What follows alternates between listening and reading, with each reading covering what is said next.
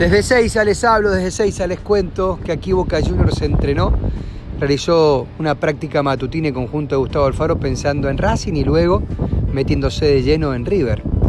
Está claro que en el horizonte el partido inmediato es por Superliga este viernes 21 a 10 en la bombonera Boca Racing. Pero sin dudas que en el horizonte mayor y como meta final está River e intentar de vuelta un resultado adverso, un 2 por 0 en lo que fue la ida en el Monumental. Alfaro pondrá en cancha contra Racing a Andrada, Weigan, Gols, Alonso y Fabra. Villa, Campuzano, Capaldo, Obando, Reynoso y Soldano. Se infiere y también es parte de un indicio que muchos de los que no jueguen el viernes van a ser parte del 11 inicial para jugar contra River. ¿Será con línea de 3 ante el equipo de Gallardo? ¿Será con línea de 4? ¿Llegará Tevez, que hoy volvió a trabajar de manera particular? Se entrenó en uno de los terrenos de juego que tiene Boca aquí en el centro de entrenamiento que tiene el club. ¿Quién jugará de centro atacante? Si no es Hurtado ni Soldano. ¿Llega Guanchope? O solo llega como suplente, que creo es lo que va a suceder. ¿Tevez y Zárate juntos en el ataque? Bueno, son muchas incógnitas que tenemos, pero que sí podemos empezar a pensar que Bufarini, López, Izquierdos más,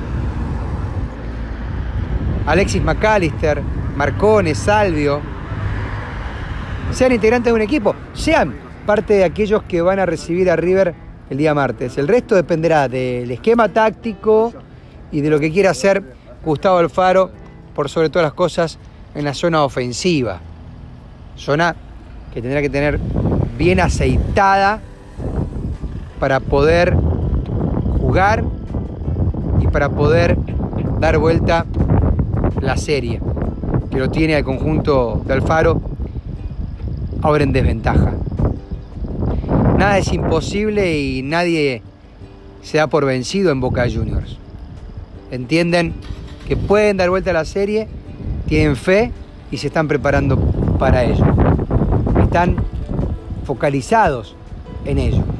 Por eso el entrenador la semana pasada trabajó mucho el doble turno con todos los futuristas y por eso 25 futuristas esperarán a Racing primero y luego a River. Ambos encuentros en la bombonera.